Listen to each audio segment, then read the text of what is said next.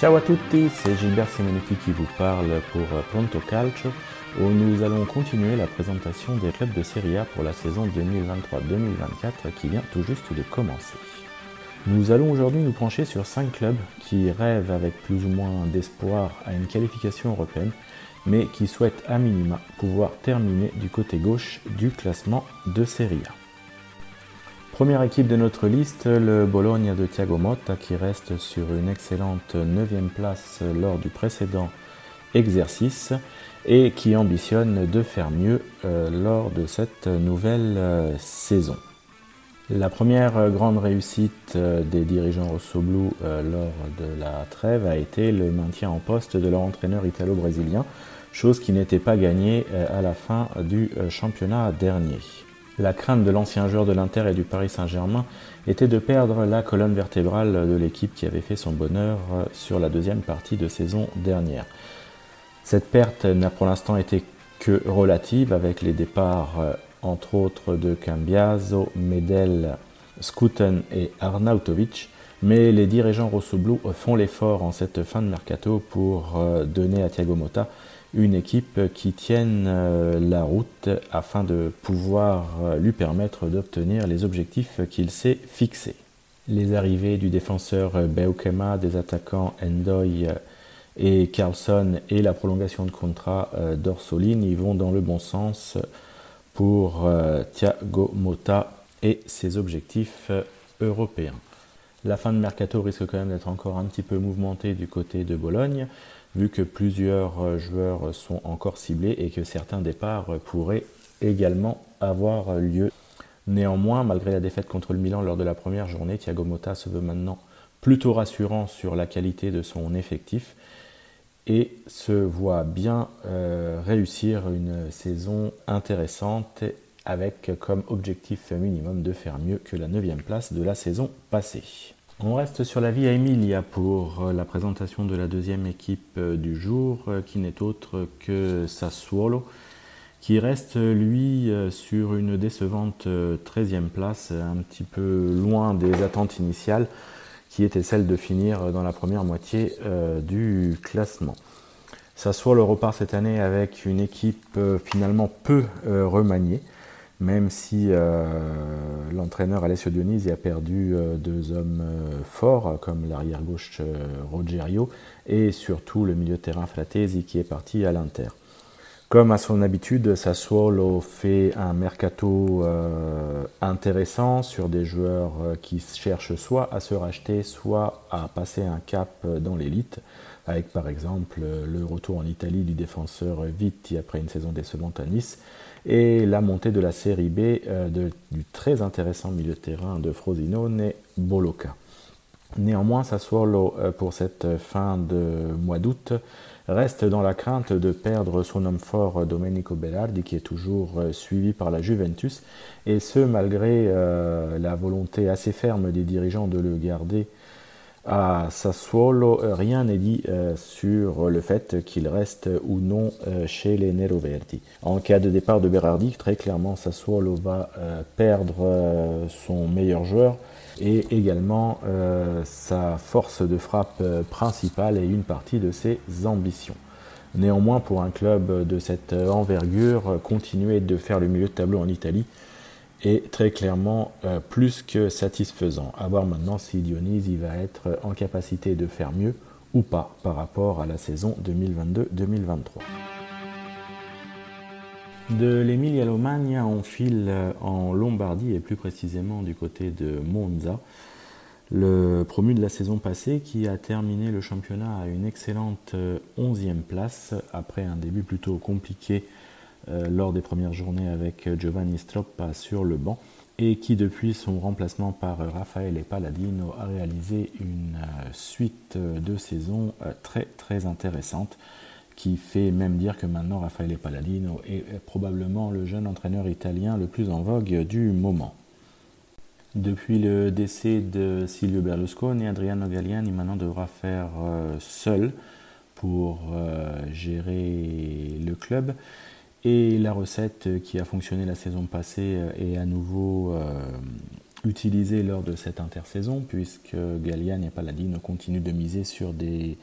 joueurs euh, rodés au championnat de Serie A et en particulier des joueurs euh, italiens.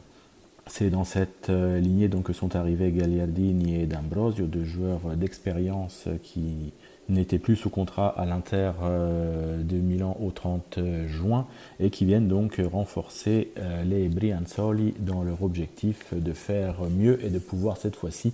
arriver dans la première partie du classement. Reste maintenant à voir euh, sur la dernière semaine de Mercato si Adriano Galliani arrivera à placer euh, les 2-3 coups qui euh, manquent pour faire en sorte que Monza puisse passer d'une équipe de milieu de tableau à un prétendant possible à l'Europe. De Monza on file dans le nord-est de l'Italie et plus précisément à Udine où les propriétaires de l'Udinese et la famille Pozzo ambitionnent secrètement, comme tous les ans, de pouvoir ramener le club en Europe. Mais pour cela, faudrait-il encore s'en donner les moyens, euh, chose qui n'est pas toujours le cas, et ce d'autant plus vu un mercato un petit peu au rabais, encore une fois, du côté euh, du Frioul.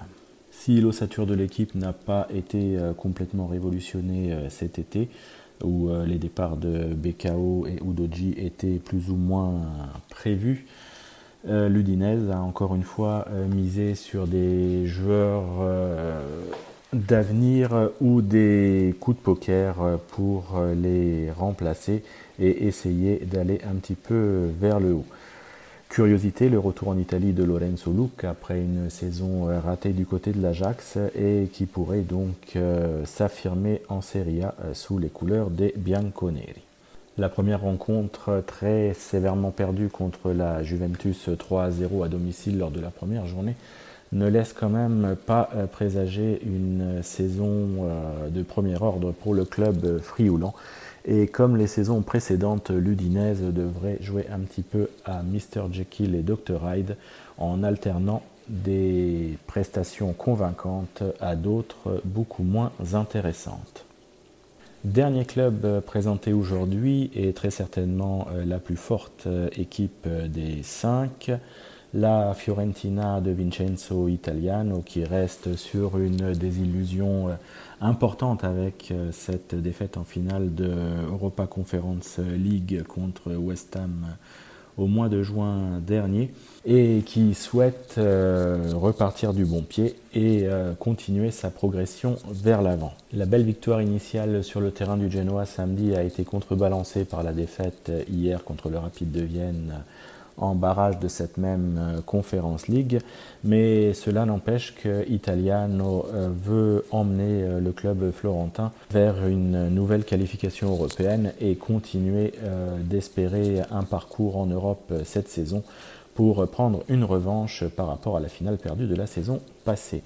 Les Florentins donc ont révolutionné leur attaque hein, avec les probables départs de Jovic et celui de Cabral qui ont été remplacés par Enzola et Beltran. Au milieu de terrain, euh, une tentative de relance pour le Brésilien Arthur après euh, des saisons décevantes du côté de la Juve et qui semble plutôt bien prendre. Autre arrivée intéressante, celle de Fabiano Parisi en défense, mais qui va se heurter à la concurrence très sévère du capitaine Cristiano Biraghi. Une Fiorentina qui donc dans l'ensemble a un très bon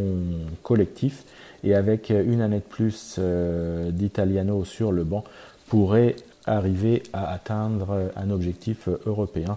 qui pourrait même, pourquoi pas, être au-delà que la Conference League comme cette saison. Comme mes collègues lors des précédents épisodes, je vais m'adonner au très difficile jeu des pronostics d'avant-saison. Pour le Scudetto, quatre équipes, à mon avis, sont un petit peu au-dessus du lot les trois grands du Nord, le Milan, l'Inter et la Juventus, et le champion en titre, le Napoli de Rudy Garcia. Parmi les quatre, petit avantage à mon avis pour l'Inter,